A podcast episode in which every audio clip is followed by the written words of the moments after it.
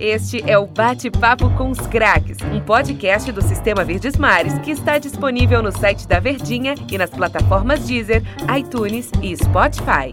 Oi, pessoal, tudo bem? Então, começando mais uma edição aqui do nosso Bate-Papo com os Craques. Eu sou o Antero Neto e você acompanha tanto no site da Verdinha, no Deezer, no Spotify, no iTunes, o nosso podcast ou também no bom e velho tradicional Radinho, né? Nós estamos aí na programação da Rádio Verdes Mares. Hoje, recebendo uma figura que está aí na acho que na boca, na cabeça, no coração dos torcedores tricolores, que já marcou a sua história na, no time do Fortaleza, nessa história centenária, e que vive o melhor momento, que está junto do melhor momento do clube e da sua história. A gente tem um prazer muito grande aqui de receber o presidente Marcelo Paes. Que satisfação, Paes, ter, ter você aqui.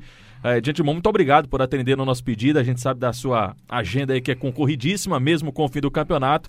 Mas de cara é agradecer e também parabenizar pela temporada de 2019. Satisfação é nossa, Antero. Alegria estar com você. Você é um grande amigo que a gente tem. E além de tudo, a relação profissional também respeitosa. Tá aqui na Verdinha, que é uma casa que a gente gosta muito. Na Verdinha, nesse rumo de coisa que você falou aí, né? Dizer, não sei o quê. Ah, rapaz, quê. é porque o rádio agora é que nem É. time de futebol, não dá pra ser só dentro de campo, é, né? multi- multitarefas, né? Aí, Multitarefas. atingindo diversos públicos em diversos canais. Então, que a gente possa falar para essa galera toda. E eu tô ao lado também do André Almeida, que é companheiro nosso do esporte do Sistema Verdes Mares. Tudo bem, André? Tudo tranquilo, né, Antero? Prazer grande estar aqui ao lado do presidente Marcelo Paes também. Um programa que, sem dúvida, vai ser muito esclarecedor para o torcedor tricolor. Ter uma compreensão também do que acontece por trás dos bastidores desse ano tão vitorioso, o mais vitorioso, acho até, da história centenária do Fortaleza. Como todo mundo sabe, o bate-papo com os craques é uma resenha. É um papo aqui, um papo entre amigos. É porque o pessoal não tá vendo, mas a gente puxa uma cadeira, um petiscozinho, alguma coisa assim do tipo. Descontraído, né? Quase isso, né? Mas eu tenho uma pergunta, o, País. A gente gravou durante a semana também pro CE na Rede. E eu fiz essa pergunta para você, duas perguntas em uma. Se o Rogério Ceni é o maior técnico da história, você já tinha falado em outras oportunidades que achava que sim. Mas você é o maior presidente da história do Fortaleza? Eu lembrei outro dia no programa, Paz, de, outros, de outras figuras importantíssimas que passaram pelo Fortaleza. Eu lembro de uma história que o Tom Barros me contava, ainda do Coronel Mozart, de que ele, certa vez, um jogador para atuar no Clássico Rei pediu uma geladeira. Ele tira uma geladeira de casa, naquela época em que geladeira era artigo de luxo, e entrega para o jogador, dizendo para a esposa: não, vai para um concerto. Entregou para o jogador. Ribamar Bezerra, Jorge Mota, é, me ajuda aí, quem mais outros nomes? O próprio Luiz Eduardo Girão Luiz também, Eduardo né? Girão, não, é, Renan eu- Vieira. Renan Vieira, para não fazer injustiça, esses um pouco mais recentes, né? E você, Paz, assim, se a gente colocasse numa prateleira, você estaria onde?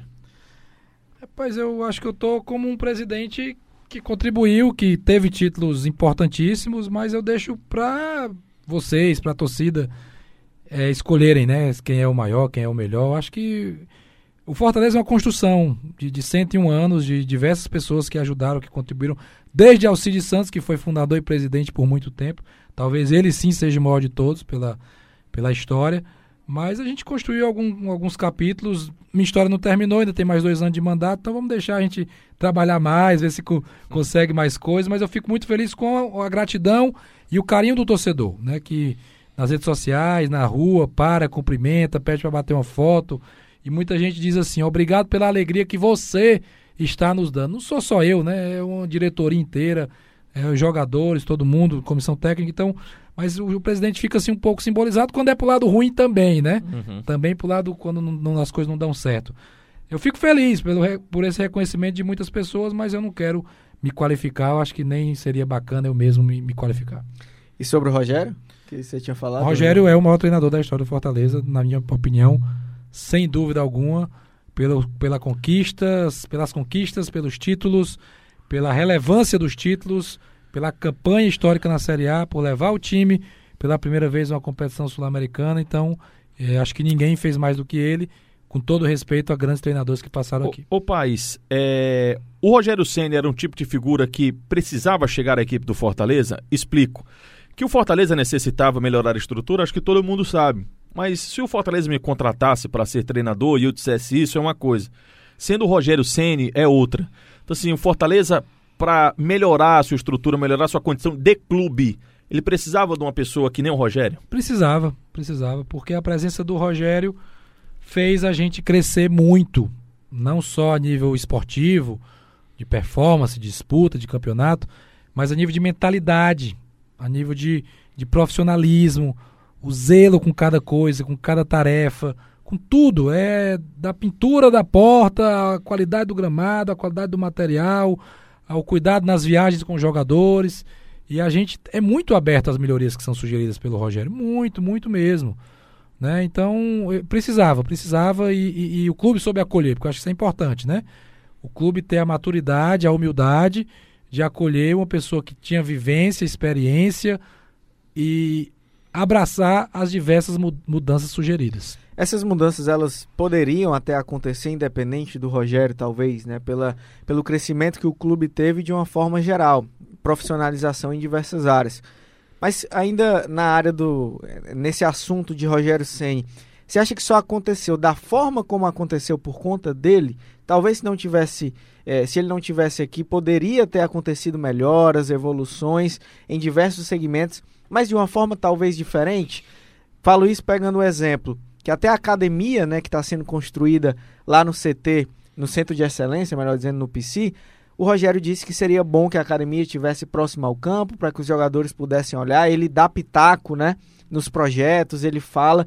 Então, é, não é só um treinador que sugere, que diz algo que pode ser feito, mas que participa ativamente, que está ali diretamente é, perguntando como é que está sendo a evolução, como é que está sendo o andamento você acha que as evoluções poderiam ter acontecido, mas aconteceram de uma forma diferente por causa dele? Eu acho que não aconteceriam na velocidade que aconteceram. A presença dele faz com que as coisas andem mais rápido.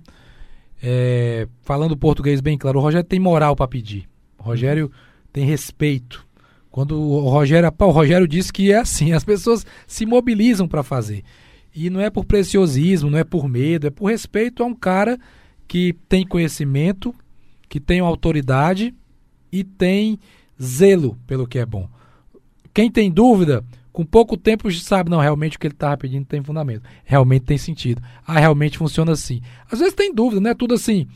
Ah, eu sugiro que faça isso, também mora o clube faz. Não, a gente, às vezes a gente vai pesquisar, conversa com um, conversa com outro, Sim. faz uma viagem, vê como é que é no outro clube, aí se convence de que o que ele tinha pedido tem sentido.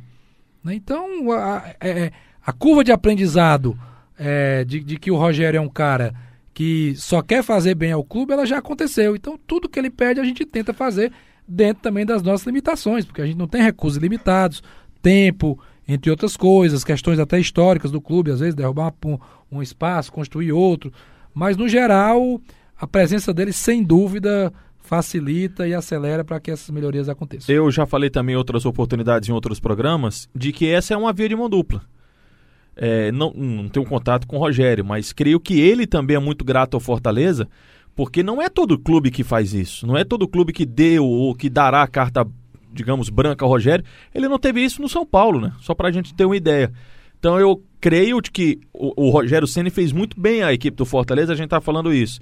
Mas para esse momento, ou para aquele momento de carreira do Rogério, Fortaleza foi fundamental também para ele, não, presidente? Eu acho que é importante esse seu olhar, Antero, porque é sim uma via de mão dupla. O Rogério, como treinador, ele tem três experiências. A única de sucesso foi no Fortaleza. Uhum. No São Paulo não fluiu, no Cruzeiro muito menos. E no Fortaleza ele teve muito sucesso. Ele implantou as ideias de jogo dele. Ele teve apoio e respaldo da diretoria. O, o elenco foi montado a dedo com a participação dele. E o clube aberto, humilde, de coração pleno para Vamos fazer as melhorias que o Rogério está pedindo porque é bom para Fortaleza. E ele diz: eu vou sair uma hora, eu vou passar, isso aqui vai ficar para vocês, isso aqui vai ficar para Fortaleza. Né? Então é algo realmente que é, é, é, é uma via de mão dupla, todo mundo ganha. Quando a gente melhora o trabalho, melhora para ele que está no dia a dia. Por exemplo, o gramado do PC hoje o Rogério é encantado com o gramado do PC. Não dá pra marcar um rachinha lá com a gente, não? Ele não deixa. Nem no período de férias. Período não, de férias. Agora é a hora de cuidar do campo. ah, é verdade. Dá um descanso, tem que respirar, né? Agora, só para complementar ainda sobre o Rogério Ceni, quando ele sair, que isso vai acontecer, mais cedo ou mais tarde, isso vai acontecer na equipe do Fortaleza. Bom, pelo menos a gente acha, né? Teve técnico na Inglaterra aí que passou 30 anos, mas assim não é a cultura do futebol brasileiro. Quando isso acontecer, como é que você acha que o Fortaleza terá condições e como o Fortaleza caminhará com suas próprias pernas? Onde é que eu quero chegar? Fortaleza não pode se sentir órfão do Rogério? Não, acho que não. É, o Fortaleza é uma instituição centenária, né? E já passaram grandes jogadores, treinadores, dirigentes, e o Fortaleza sempre superou e sempre seguiu a sua caminhada. A gente vai sentir falta quando ele sair, lógico. O cara que contribuiu tanto, que fez tanto. Espero que demore essa saída, mas órfão eu diria que não. A gente teve uma breve experiência com a saída dele, a vinda do Zé Ricardo. O Zé trabalhou, o Zé teve apoio do mesmo jeito, o Zé pediu pequenas mudanças estruturais, nós fizemos, mudanças na logística, na programação. A gente acolheu o Zé da mesma forma como a gente tinha acolhido o Sene. O trabalho não fluiu em campo porque o elenco não estava casado com o modelo de jogo do Zé. Faltou esse encaixe. E é difícil esse encaixe porque são poucos treinadores no Brasil que trabalham no método, né, no, no, no conceito de jogo do Rogério. Mas se ele não tivesse voltado, a gente ia seguir trabalhando e o Fortaleza ia seguir sendo grande da mesma forma. O se não entra em campo, se ele não tivesse saído, Fortaleza iria mais longe? Não posso cravar isso, Antero. Não posso cravar porque é, eu acho que a saída e a volta dele fez bem a ele e ao elenco do Fortaleza também. Né? Essa, essa, essa falta, essa saudade, essa, uhum. esse encaixe que não houve com o Zé por questões técnicas mesmo, não por uma questão de dedicação, porque o Zé também se dedicou muito. Então não posso cravar que teria sido tão diferente. Não sei se vocês concordam comigo, André, presidente, pessoal que está acompanhando aqui o nosso bate-papo com os craques, porque todo o campeonato brasileiro, como ele é muito longo, todo o time, esse ano foi exceção, foi o Flamengo, né? Foi um time que disparou, mas nem o Flamengo começou muito bem o campeonato, ele começou perdendo, depois que ele vai lá e dispara. Todo time ele tem uma oscilação. Talvez o ruim para o Zé Ricardo é que a oscilação aconteceu exatamente nele, né? Porque quando o Rogério sai do Fortaleza e vai para a equipe do Cruzeiro, não era o melhor momento do Fortaleza, talvez não fosse o melhor momento do Rogério. E nos dava até a sensação assim, de que parece que a laranja ele espremeu tudo que tinha, não conseguia mais tirar nada daquele elenco. Aí é onde vem o respiro, né? Ele sai, tem um respiro e volta. Eu concordo com o presidente aqui de que foi bom para os dois lados.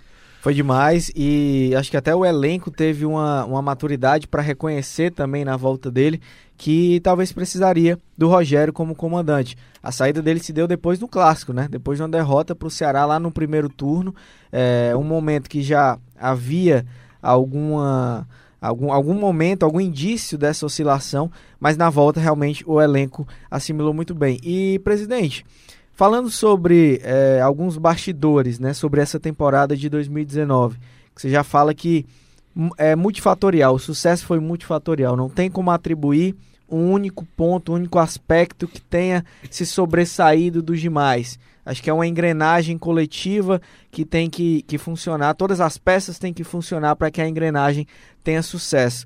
Mas se não for para apontar o fator principal, mas quais fatores, quais os pontos você acha que foi determinante? A questão, talvez, é, financeira, pagar em dias foi um fator determinante, é, ter premiações que estimularam os atletas foi determinante, a condição de logística de viagens, quais são os pontos que você enumeraria como os fundamentais para essa temporada vitoriosa, como foi a de 2019?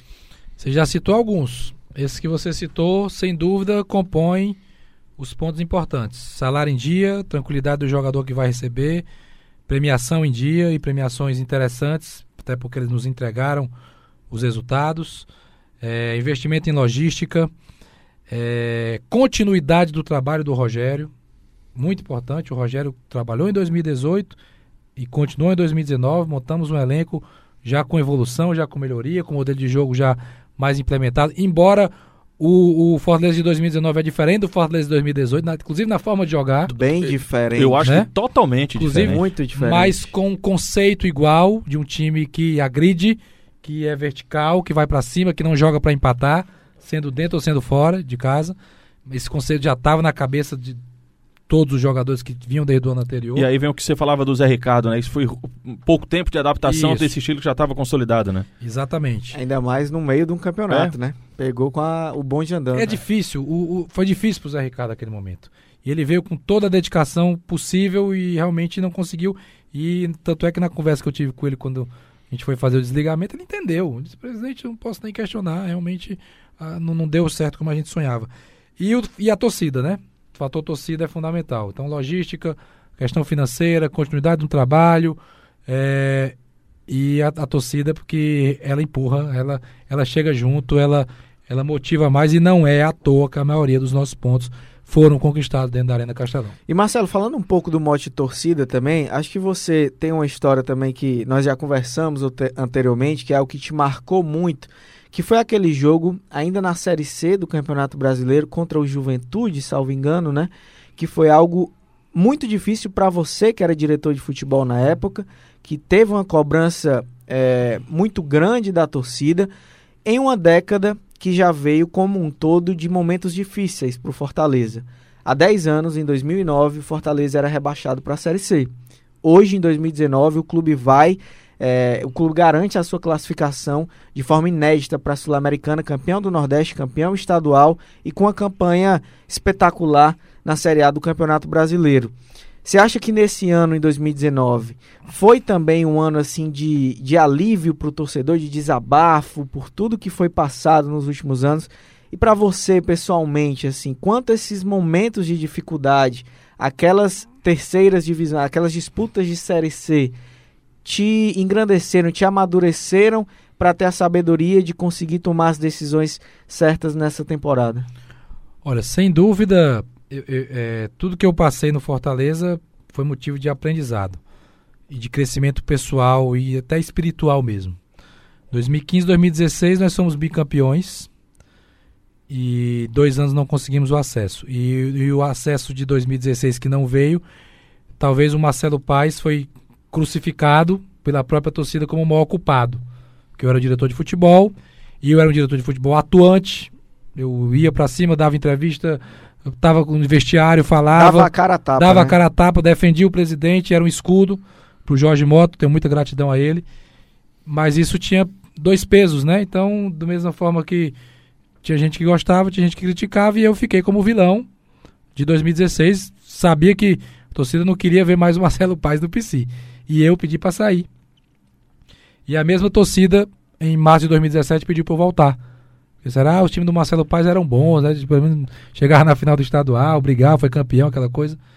E eles pediram para eu voltar. E quando a gente subiu em 2017, aquela alegria de subir já apagou toda a tristeza e as frustrações de 2015, 2016 e dos anos anteriores como torcedor. Ali eu já zerei.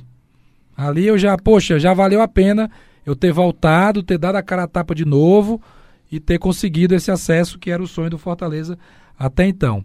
E depois veio a presidência, né? Pouco tempo depois eu assumi a presidência e busquei dar o meu melhor. E o que a gente está vivendo agora são momentos que a gente nem acreditava, né? Porque assim, teve um torcedor que me disse esses dias, presidente, eu achei que a minha maior alegria da minha vida tinha sido em Juiz de Fora, quando a gente subiu.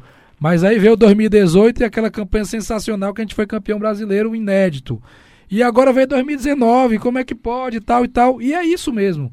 E eu vi muito esse ano, aí indo para o sentimento do torcedor, dentro da tua pergunta, muito torcedor dizendo assim: a Série C nos ensinou. Tudo que a gente sofreu, hoje a gente está tendo uma alegria semelhante, né? Inversamente proporcional, mas que a gente não esqueça o passado recente de sofrimento na Série C que tenha trazido aprendizado de humildade, de perdão, de evitar soberba, porque em outros momentos já fomos soberbos, sim. O Fortaleza, enquanto instituição, já foi uma instituição soberba e depois pagou por isso, né? De, de ganhar de forma limpa, de forma honesta, sem qualquer desvio de conduta. Então, tudo isso atrai coisas boas. E o próprio torcedor, eu escuto naturalmente eles falarem. A Série C nos ensinou.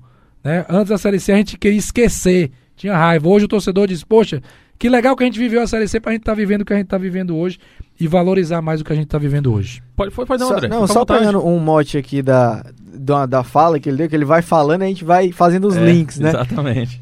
Você falou. fala bem, né? Fala demais. Enrolado. Aprendi com o Antero Neto. Oh. Melhorou Foi um bom media training, viu? Foi bom. Mas, é, curioso você falar que você saiu do Fortaleza depois daquele 2016, voltou em 2017.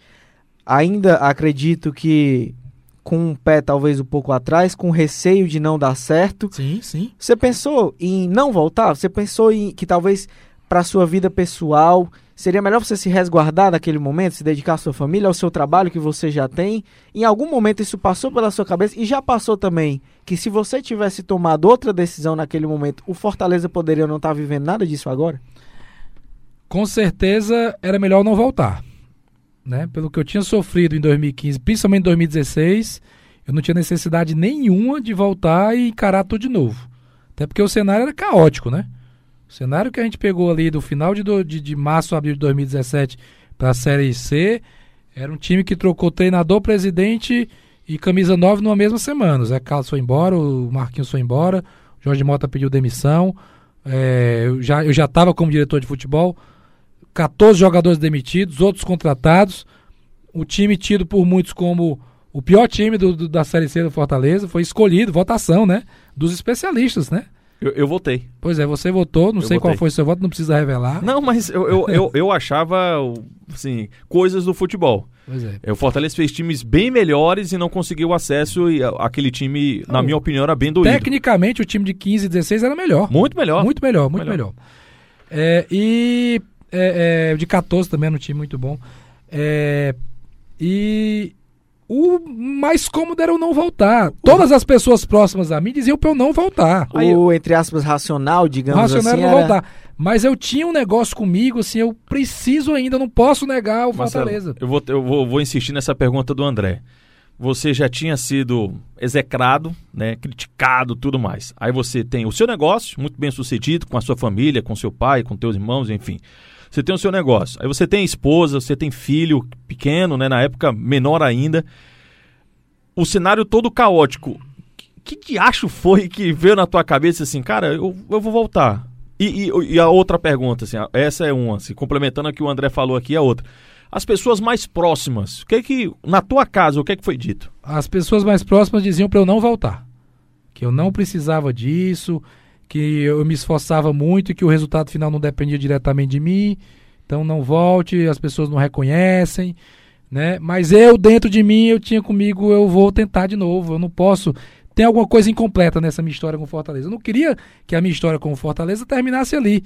E eu sabia também o seguinte, que se eu não conseguisse de novo, ela terminaria de qualquer maneira, porque ninguém nunca mais ia querer um dirigente que três anos seguidos não conseguiu fazer o time subir de- dentro de um martírio. E tinha mais. Era centenário no outro ano. Fortaleza teve próximo de passar o seu centenário na Série C. Imagina esse cenário. Agora, a outra pergunta que você falou, que se eu não tivesse voltado, se nada disso tive- tivesse acontecido. Aí é o se, eu não posso qualificar isso, de repente outras pessoas que pudessem ter feito o mesmo ou mais.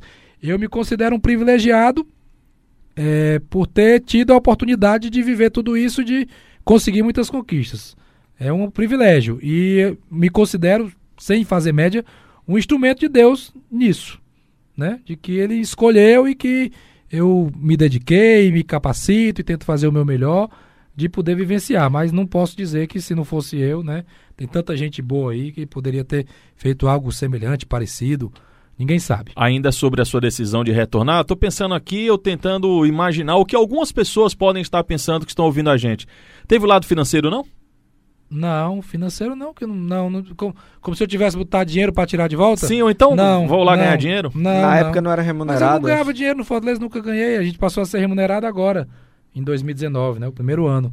Não, tinha, não teve nada, nenhuma motivação financeira. Se fosse a questão financeira, na verdade, eu- a gente perdia dinheiro, né? A nível pessoal, porque eu deixava de produzir na minha empresa. Eu gastava com Fortaleza, uma coisa ou outra, do meu bolso, da família mesmo. Né? Eu, tinha, eu tirava. Hoje não faz mais isso. Hoje nós somos remunerados pelo clube e acho que tem que ser assim. Porque a gente gera resultado e gera receita para o clube. Mas não teve ja- jamais, né? Assim, nada de questão financeira. Essa- Mas a sua pergunta é importante. É, essa, essa pergunta aqui que eu vou fazer agora poderia ser uma pergunta para finalizar o programa, para finalizar, finalizar bate-papo, mas não, já que a gente está falando do lado pessoal, assim, você teve todo esse problema e agora é vitorioso, tem ainda dois anos de contrato. Gestão. De, de gestão. Mandato, mandato, Mandato, mandato. perdão. Um contrato. É porque é um, um- quase um camisa 10 E a ali. multa pela é cara, viu? E a multa rescisória é pesada. Tem mais dois anos de mandato. Ainda, obrigado pela correção, é, comandando a equipe do Fortaleza. É, você não tem um receio de da cobrança ser a mesma ou superior devido a um grande sucesso de 2018 e 2019? A cobrança vai ser grande. Isso aí não tenho dúvida, não. É, eu lembro que esse ano, né, a gente foi campeão. 2018 a gente foi campeão da Série B. Acesso. Nós começamos o estadual mal. Vocês devem lembrar, perdemos jogos ali. E eu tava no PC um dia, o cara veio me cobrar e eu passei perto da loja. Eu digo, pô, nós somos campeões há três meses, cara. Tu já tá assim. Eu olhei pra ele e disse isso. O torcedor, ele não perdoa. O torcedor é insaciável. Insaciável. Então eu sei que nós vamos ser cobrados. Isso aí eu não tenho a menor dúvida disso. Mas sei também que tudo que a gente fez não vai ser apagado. As conquistas, os títulos, as festas da torcida, os troféus estão lá. Então, nada disso vai ser apagado. Pode ser que no último ano da gestão ou ano que vem as coisas não sejam tão boas e aí vão lembrar também do que não foi bom. Faz parte, né? A gente não, não tá aqui só para viver céu de brigadeiro. Mas a cobrança ela é natural, ela é inerente faz parte do futebol. Quem não quer ser cobrado não pode estar em futebol. Tem uma frase do Marcelo Paes, né, o André Almeida, que é a bola não entra por acaso. É, é uma das. Uma das, né? Tem muitas. Das, eles estão, estão patenteando nessas né, é. frases. A bola não entra por, é, por acaso. Tem fórmula no, campeon... no, no futebol? Por exemplo, você vai para mais dois anos de mandato. Se você repetir o que você fez em 2018 e 2019, vai ter o mesmo sucesso ou vai, vai chegar perto? Como é que passa pela tua cabeça? Quando a gente ganhou a Série B e aquele jogo contra o Juventude, foi uma festa, né? Uhum. E terminou, a gente ganhou o jogo e tal, aquela festa da torcida, a gente foi pro gramado. O Rogério Ceni chegou para mim e disse assim: "Presidente, quando a gente faz tudo certo, às vezes dá certo. Então acho que é por aí. A gente pode repetir tudo ano que vem, pagar em dia, ter boa premiação, fazer a logística e de repente a gente não ser campeão como foi em 2019. Mas se a gente fizer errado, com certeza vai dar errado. Se a gente começar a achar que sabe tudo, que jogador não precisa receber, que não sei o quê, que não tem que dar apoio, que se vira, vai dar errado. Isso aí eu não tenho a menor dúvida. Então, vamos continuar trabalhando para fazer o certo e ainda evoluir mais o que a gente puder dar de mais condições. Aí eu entro no Centro de Excelência, porque eu quero que o Centro de Excelência seja um espaço onde a gente possa tratar muito bem 30 pessoas que são os 30 jogadores de um elenco profissional. Que o cara pare o carro dele lá dentro, o jogador, e tenha um bom campo, uma boa academia, um bom vestiário, um médico, um fisioterapeuta, uma podóloga, um nutricionista, tudo, uma boa cama, sala de jogos, tudo à disposição dele. E outra coisa, no dia que eu sair do Fortaleza, nem eu posso entrar lá. Só é para entrar lá aquele espaço, quem for o presidente da época, o diretor de futebol e as pessoas ligadas ao departamento de futebol. Espaço profissional de trabalho. Se o presidente da época me convidar, eu posso entrar. Mas não é um espaço de fuxico, de conversinha, de nhenhenhê. É espaço de trabalho para os jogadores do elenco profissional. Então a gente vai tentar evoluir quanto a isso, porque é, é, entendo que o futebol deve ser feito assim. Sobre a questão orçamentária do Fortaleza para 2020, né? Segundo ano consecutivo da Série A, mas teve uma mudançazinha de contrato aí das cotas televisivas. Muito torcedor acha que o fato de você permanecer de um ano para o outro já muda muita coisa, mas Marcelo Paes vai explicar para a gente que não é bem assim. Então, como é que vai ser? É, qual é a projeção orçamentária do Fortaleza para a temporada 2019, que você falasse também, Marcelo, um pouco do investimento no futebol. Quanto é que você imagina que vai ser a porcentagem de um orçamento anual que o Fortaleza terá, que será destinada ao futebol? Claro que um clube tem outras obrigações e prioridades também, investimento em estrutura, logística, departamentos comerciais e etc. Mas qual a fatia do bolo vai ser destinada ao futebol e também sobre a folha salarial que você estima para 2020. É, há um imaginário aí nas pessoas de que, ah, ficando o segundo ano na Série A, as cotas aumentam. Isso não existe mais, né? O, o contrato atual de direito de transmissão vai de 2019 a 2024, é um novo modelo. E 2020 é, é parecido com 2019. A divisão é muito parecida, os valores são muito parecidos, então não tem esse ganho, esse aumento tão substancial como se pensa. É, a gente vai submeter ainda o orçamento ao Conselho Deliberativo para aprovação no, na reunião do dia 17, mas posso adiantar que é um orçamento anual de mais de 100 milhões, né? é o maior orçamento da história do clube. A gente adotou uma mudança contábil é, de 2019 para 2020, isso causa esse número maior também. A gente passou a considerar a renda bruta de jogos e não a renda líquida, como era no anterior. Por exemplo, o jogo contra o Bahia, a gente teve uma renda bruta de aproximadamente 850 mil, uma renda líquida de aproximadamente 350 mil. Só aí dá meio milhão a mais, né? Então, é, a gente passou a ser, é, multiplicar isso por 19 jogos ou por 33 jogos, que foi os jogos que nós fizemos em casa na temporada, causa uma diferença no orçamento, não necessariamente uma diferença no resultado, mas vai ser um orçamento de mais de 100 milhões e a gente pretende trabalhar no futebol com a folha para jogadores aproximadamente 3 milhões de reais. Pode ficar à vontade. Não, Pode e o orçamento total do futebol, assim, além da questão salarial, desses 100 milhões, digamos assim, você acha que com o futebol vai ser investido aproximadamente quanto? Uns 50%? Talvez chegue a 50%. Se a gente pegar 3 milhões vezes 12, né, dá 36, é mais comissão técnica, mais impostos, mais contratação em si, que você tem custos, comissão de empresário, viagem, logística de viagem, você gasta muito com viagem. Na Série A, por exemplo, você tem as passagens, mas paga as hospedagens. As hospedagens sempre em hotéis de primeira linha. Então, isso é caro também. Inscrições, taxas de inscrições. Parece pouco, mas você vai somando ali, tudo isso tem um peso. Acredito que eu não tenho de cabeça, mas é, é bem possível que o orçamento de, só do futebol passe de 50% do orçamento do clube e que o futebol é a razão de ser de um clube, né? Presidente, o Fortaleza está no, no verde, digamos assim, na, nas suas contas. É, quando ele poderá passar para o azul? É, é um verde bem clarinho, viu? é bem ali no limite, ah, né? Tá. Bem ali no limite. Pelo menos não está no vermelhinho. Não, né? não está no vermelhinho, não. Muito também pela nossa performance e a premiação que a gente vai receber agora, né, da, da Globo nono lugar, então um dinheiro que vai nos ajudar a finalizar o ano. É, a gente pode começar a ficar no azul quando começar a vender jogador. Quando começar a negociar um ou dois jogadores por ano, sejam eles jogadores que a gente contratou, como Romarinho, que a gente contratou a custo baixo e hoje tem um valor de mercado maior, ou principalmente jogadores vindos da categoria de base. Né? Aí o trabalho que está sendo desenvolvido lá na, na, base, sob o comando do Roberto Moreira, que é o, que é o diretor da base, que possa começar a nos dar, dar frutos esportivos e financeiros. Então o clube precisa vender jogador, revelar e vender jogador para terminar no azul. Tem alguém com proposta? Alguém desse elenco atual que pode sair? Você citou o caso do Romarinho, que se destacou bastante. Fortaleza tem também o Felipe, né? Que em outras, outras oportunidades chamou a atenção de outros clubes. O Bruno Melo tem contrato também mais longo. Se alguém quiser tirar ele do Fortaleza, vai ter que, que pagar algum valor. O próprio Quinteiro também, que Fortaleza tem um contrato mais longo. Alguns dos jogadores que se destacaram. Chegou proposta? Até agora não. De verdade, nenhum jogador, nenhum clube nos procurou com proposta oficial. Fortaleza tem o que? Acho que oito jogadores emprestados, se minha memória aqui não está me falhando, acho que oito jogadores emprestados. É, e, e, tem boa parte desses jogadores vai continuar, né? Porque como o André lembrou aqui, tem um contrato mais longo.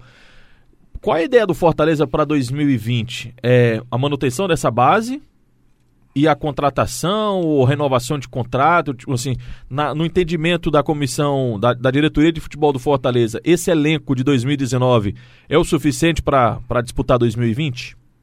É um bom elenco, é um elenco que, se, se é considerado para muitos o melhor ano da história do clube, e isso por questão esportiva, né? Então, sem dúvida alguma, é um bom elenco. E boa parte desse elenco já tem contrato com a gente para o ano que vem, se eu não me engano, 20 atletas. E nessa janela aí de 20 para chegar em 27, 28, que é o que a gente julga ser o ideal, jogadores de linha, nós vamos trabalhar para qualificar. Os que estão voltando para os seus clubes de origem, vamos trabalhar para que os que cheguem sejam ainda melhores, possam dar um incremento técnico à equipe. O, eu estava é, outro dia na redação, a gente estava vendo os nomes em que o Fortaleza contratou e o nível de acerto foi muito alto da equipe do Fortaleza, tendo em vista que foi praticamente um outro elenco do que estava na Série B, da Série C para a Série B então foi outro totalmente, da Série B para a Série A do Campeonato Brasileiro é, mudou bastante. O, o que se deve, é, presidente? Eu sei que tem um estudo, mas é, tem, tem um pouco de sorte também na hora de você fazer uma contratação de jogador de futebol? Eu acho que tem um pouco do imponderável. É, a gente trabalha para errar o mínimo possível, né? E para isso, pesquisa, para isso, informação, estatística, pegar informações confiáveis com pessoas que já trabalharam com o jogador, para saber se o jogador sobre caráter, sobre conduta, sobre como se comporta, se ele fica no banco, se ele é desagregador, se é um cara do bem, se é família, se gosta de barca, se não gosta, né, de é, parte física, é, se começa bem e termina mal, pegar informação, checar a informação ver se se encaixa no modelo de jogo do treinador, né? Porque ah, fulano é craque, beleza, é craque, mas ele joga do jeito que o treinador gosta, ele recompõe, ele ele tem a característica para aquela função específica, né? Por exemplo, a gente gosta de, de lateral alto, porque o lateral alto, a bola aérea ofensiva e defensiva tem muito peso. Vou dizer aqui, você vê o gol nosso contra o Bahia, o Oswaldo cabeceou nas costas do Nino Paraíba, ele não conseguiu chegar na bola. Muitos gols foram assim. E é um ótimo lateral, o Nino Paraíba, rápido, né? Muito rápido, uma força absurda. Mas aquela bola aérea passou. E o Oswaldo fez ali, nem subiu o Oswaldo, né? Só cabeceou. Tô dando um detalhe específico é. para Desse elenco do Fortaleza, o Carlinhos é quem foge um pouquinho a regra, Mas né? tem uma impulsão excelente. A bola aérea do Carlinhos é muito boa apesar de não uhum. ser alto. Pode prestar atenção como ele ganha as disputas de bola aérea.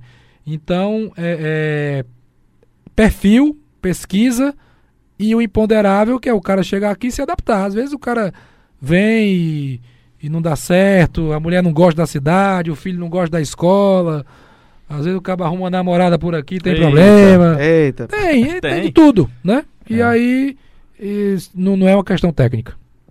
O, o, o Marcelo Paes, o Fortaleza teve uma temporada de 2019 em que ele foi campeão cearense, foi eliminado da Copa do Brasil pelo campeão, dando trabalho ao Atlético Paranaense, conquistou a Copa do Nordeste, se garantiu na Série A do Campeonato Brasileiro, conquistou uma vaga na Copa Sul-Americana e terminou com a segunda melhor média de público do Campeonato Brasileiro. Foi uma temporada perfeita? Se não, para você não foi perfeito, o que, é que você faria de diferente? Eu não posso pedir mais do que isso, não, que teve esse ano, né? Foi, foi demais. Foi mais do que o que a gente imaginava. Muito mais do que a gente imaginava. É, não, não tem como. Tem gente que chega assim, rapaz, faltou bem pouquinho para Libertadores, né, cara? Que pena. Eu digo, meu amigo, eu tenho que agradecer a Deus demais por tudo que aconteceu. Só faltou aquele pênalti é. do Bruno Melo. Pois é, e não foi nem o pênalti do Bruno Melo. É, acho não. que foi o pênalti do jogo do Corinthians, que a arbitragem não deu, teve dois, né, pra gente. Que ali eram dois pontos a menos pro Corinthians, um ponto a mais pra gente. Confronto gente, direto. E o confronto direto a gente tinha vitórias a mais. A gente teria entrado ali. Se aquele jogo fosse empate. Empate. Mas eu não tenho que lamentar. Não posso lamentar. Seria muito injusto eu pedir mais do que Deus já nos deu esse ano. Então não, não, não, não retoco nada. Foi maravilhoso, mesmo com as dificuldades, com derrotas, com momentos difíceis também. Não foram só flores ao longo da temporada, vocês sabem disso. Mas só gratidão. Agora, é, pelo fato de ter ficado tão perto, tão próximo da Libertadores, dá para sonhar em 2020, é, presidente? Não vou prometer isso, não vou prometer isso de forma alguma. O nosso campeonato da Série A em 2020, o nosso maior objetivo, primeiro objetivo, é permanecer o Fortaleza na Série A para 2021. O que vier a mais é possível. Nós vimos que dá para você brigar, né? Com, com o elenco encaixado, com um pouco mais de experiência na competição, que isso também conta, mas não vou prometer de verdade, planejamento estratégico do clube, nada além do que a permanência. O que vier a mais aí será muito bem-vindo. Ô Marcelo, a gente conhece o time do Fortaleza, ele tem um elenco bem chuto, né? Assim, e a gente sabe quem é quem ali. Inclusive isso passa também do lado da diretoria. Hoje, pelo menos o que é de conhecimento nosso, é de que são três pessoas: você, o Daniel de Paula e o Sérgio Papelim. São vocês três quem comandam Fortaleza? Tem mais alguém? Como é que é o trabalho da diretoria com a comissão técnica? Futebol do Fortaleza somos nós três. São essas três pessoas que. Tem o Álvaro também, né? Da parte de supervisão, é mais um cara de, de back-office, assim, de, de, de bastidor, mas trabalha logística e tudo. Mas processo de decisão, dia a dia com o jogador, relação com comissão técnica, como um todo, né? Quando a gente fala de comissão técnica, pensa muito só na, no treinador, mas é todo mundo. É fisiologista, é médico, é fisioterapeuta, é podólogo, é nutricionista, é, e por aí vai, analista de desempenho. São essas três pessoas, a gente se divide, né? Assim, eu posso dizer que eu sou um presidente bastante atuante no futebol, não é tão comum isso. Né? Às vezes tem presidentes que ficam mais distantes, mas como eu vim do futebol, do, da direção de futebol, então nós três que conduzimos esse setor com esse suporte aí de, de, de vários profissionais. E para você é tranquilo é, esse acúmulo? Eu gosto, né? Eu gosto do futebol, eu acho que eu contribuo por, porque acumulei algum aprendizado, alguma experiência. Não é algo que me pese. Mas eu, eu delego muito também. Uhum. Por exemplo, final de ano agora. Empresário oferecendo jogador. Digo, amigão, fala com o Daniel, fala com o Papelinho, ele vai te dar uma resposta mais rápida. Ele- o cara oferece jogador, ele quer uma devolutiva, né? Uhum. Eu não vou olhar o vídeo, não vou, eu vou olhar depois que depois que todo mundo aprova, assim, que o, que o departamento aprova, eu digo, agora eu vou ver, né? Junto com a comissão técnica e tal. Eu não vou no, no filtro, eu vou na, na hora final. Qual é o peso da tua opinião nessa hora final? Por exemplo, passou pelo papelim, passou pelo crivo do Daniel, mas aí chega pra você e você conhece esse jogador de, outra, de outros O campeonatos. presidente tem peso, né? Isso aí não, não tem como. Até porque quem vai assinar o contrato sou eu. Então tem peso. Mas não costumo ser centralizador, ah, não quero de jeito nenhum. Não, a gente discute, conversa muito. Mas logicamente o presidente tem peso. E a responsabilidade para 2020 também vai ser grande. E acaba que a responsabilidade final também sempre vai ser do presidente, né? É quem está no comando do clube de uma forma geral. Em 2019, Fortaleza apostou em três jogadores de fora do país, né? O Juan Quinteiro, o Santiago Romero e o Mariano Vasquez. O Quinteiro se adaptou muito bem, é, titular absoluto de toda a temporada, foi o jogador que mais atuou pelo Fortaleza em 2019. o se não me jogador que mais atuou na Série A do Campeonato Brasileiro. Em minutagem, né? hoje, minutagem. Ele Isso. ficou de fora apenas um jogo, né?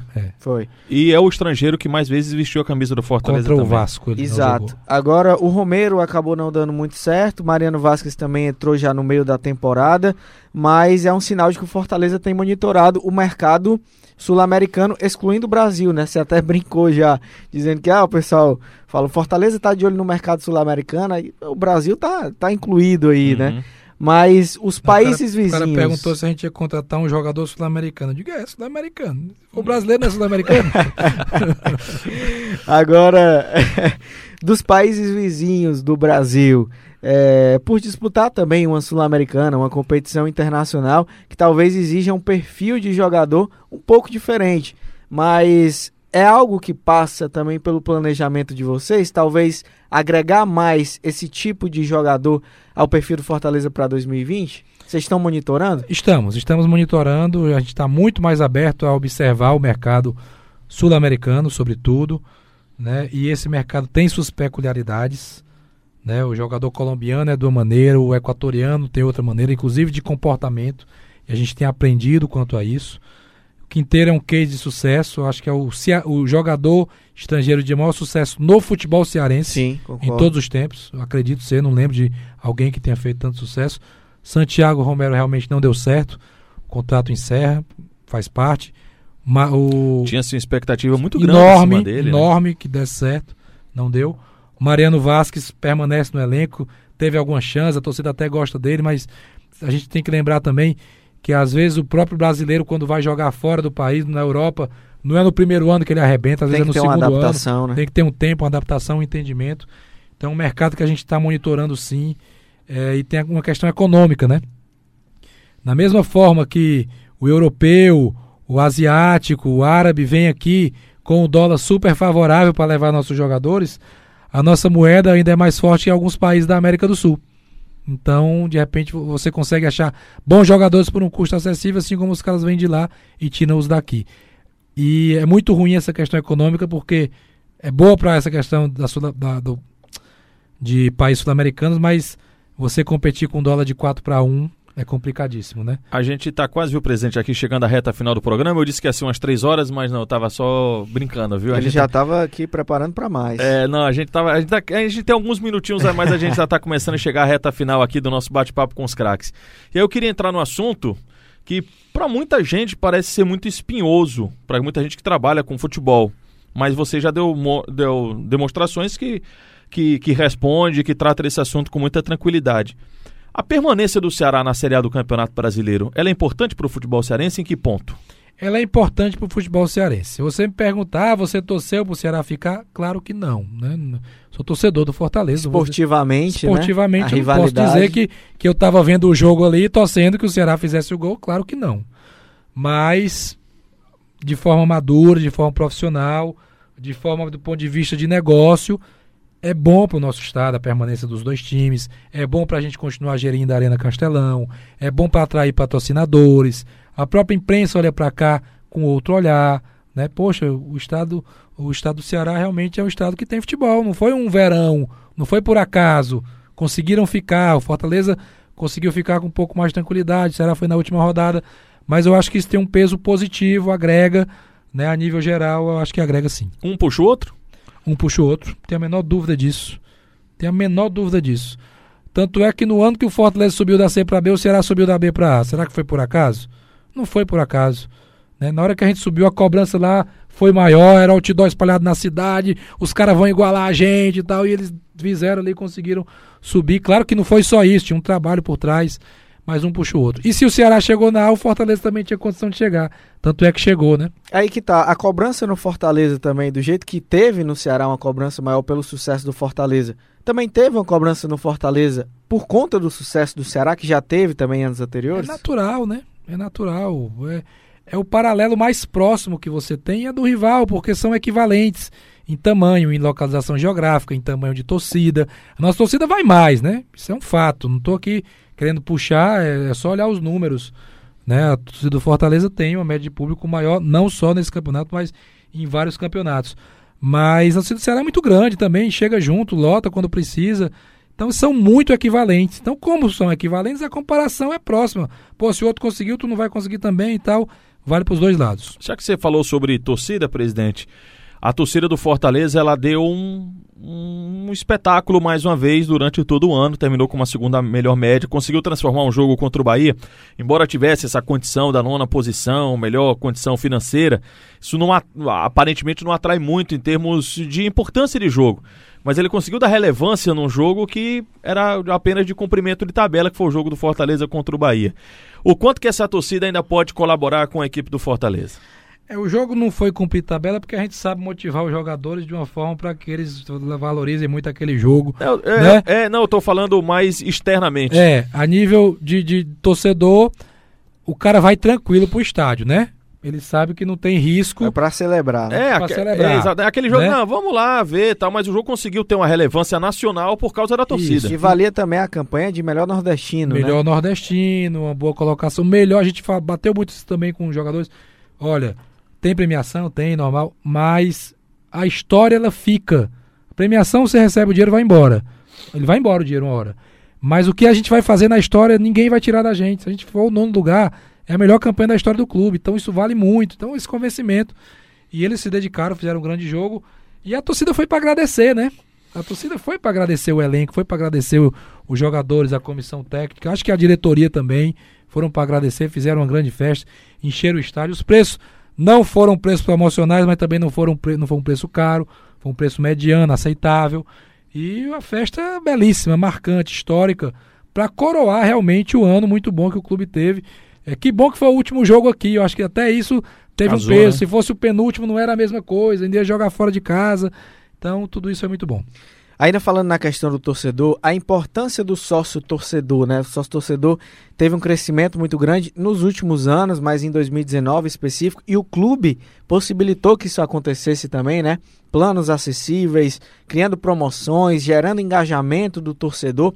Mas falando, Marcelo, para que o torcedor tenha a real noção da importância da contribuição dele. E aí mais uma frase, viu, Antero? Hum. Que o Marcelo gosta de falar, o pouco de muitos. A contribuição é, na compra de camisas licenciadas, de camisas da marca é, própria do Fortaleza, de produtos licenciados pelo clube, de ajuda no sócio torcedor. Qual é o impacto dessas fontes de receita, em especial para o clube, para que o torcedor tenha a real noção do quanto a contribuição dele acaba impactando diretamente no, nas finanças do clube? É um impacto grandioso. O nosso maior patrocinador é o sócio torcedor. É melhor do que qualquer patrocínio disparado, nem compara. Aliás, se somar todos os patrocínios da camisa, não dá metade do, do patrocínio do sócio torcedor. Que deve fechar 2019, hein? Em torno de 15 milhões de reais de faturamento e a gente quer chegar em 20 milhões para 2020. Vai aumentar um pouquinho o ticket médio. Não acredito no, no crescente tão grande da base. A base já está boa, 34. Vai aumentar, lógico que vai aumentar.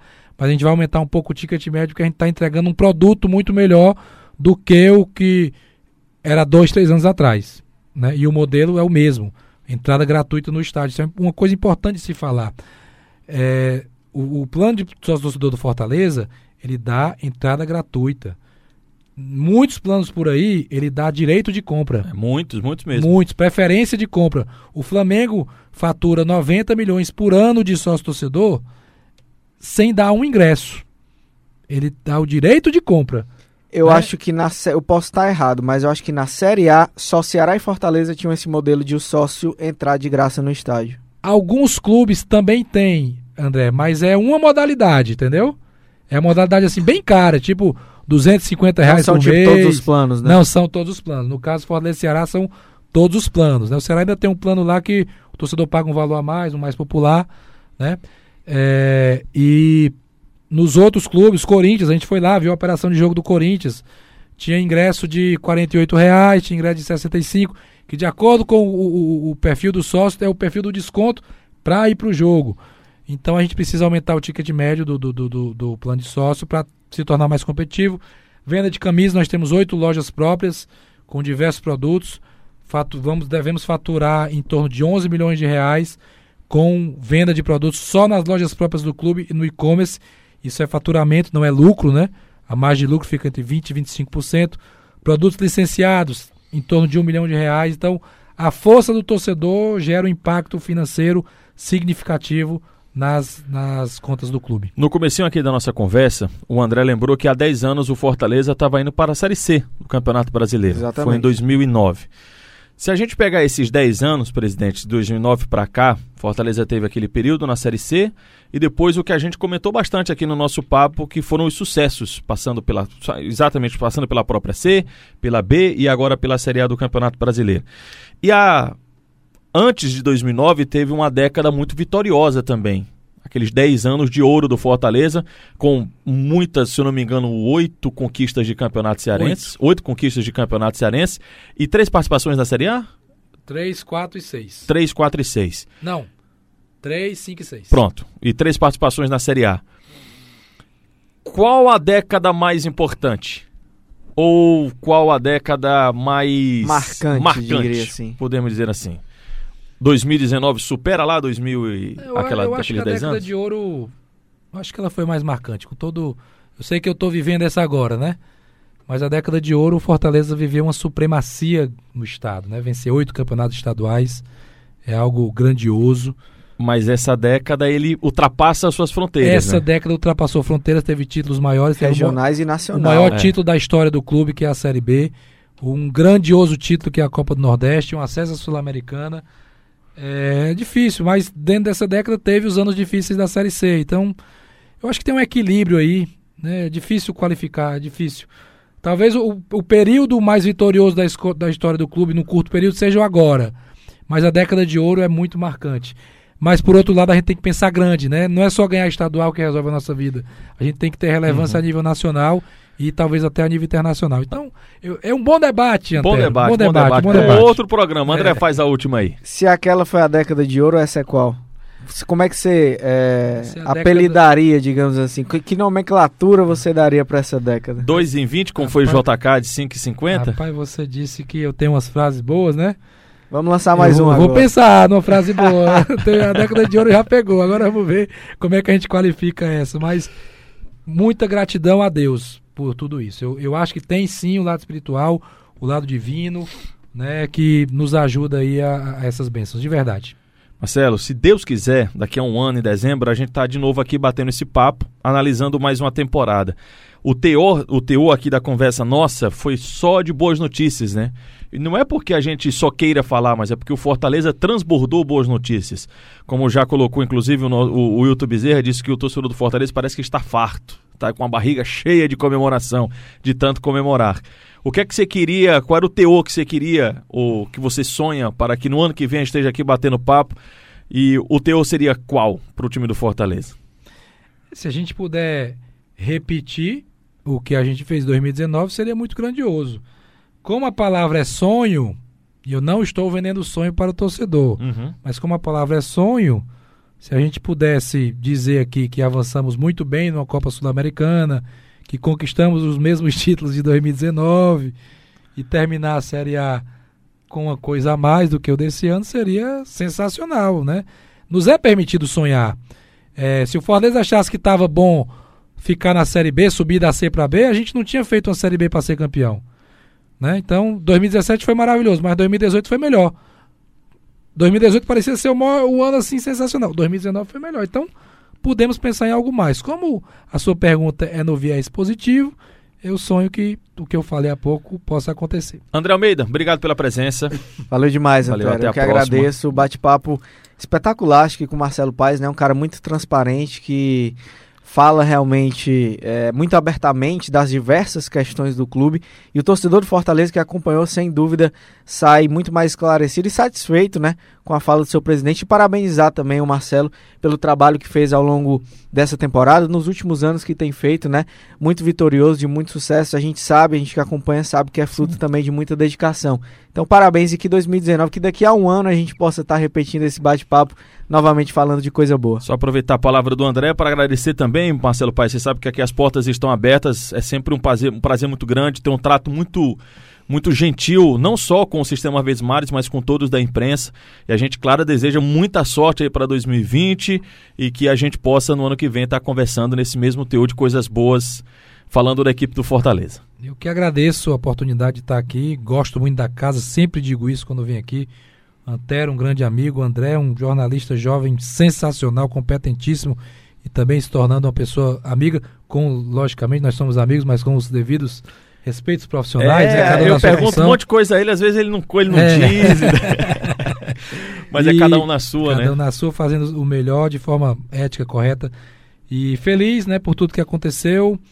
E quero agradecer muito a minha diretoria, muito, muito, muito. Às vezes fica muito no Marcelo Paz, né, o presidente representa, mas tem mais 15 pessoas ali que se dedicam bastante, que às vezes não aparecem tanto, mas que fazem a bola girar e ajudam muito o Fortaleza. Maravilha. Obrigado, Marcelo Paes. Valeu também, André Almeida. Obrigado a você que acompanhou com a gente. E a gente, a gente volta a qualquer momento com mais outras edições do Bate-Papo com os Craques. Valeu, tchau.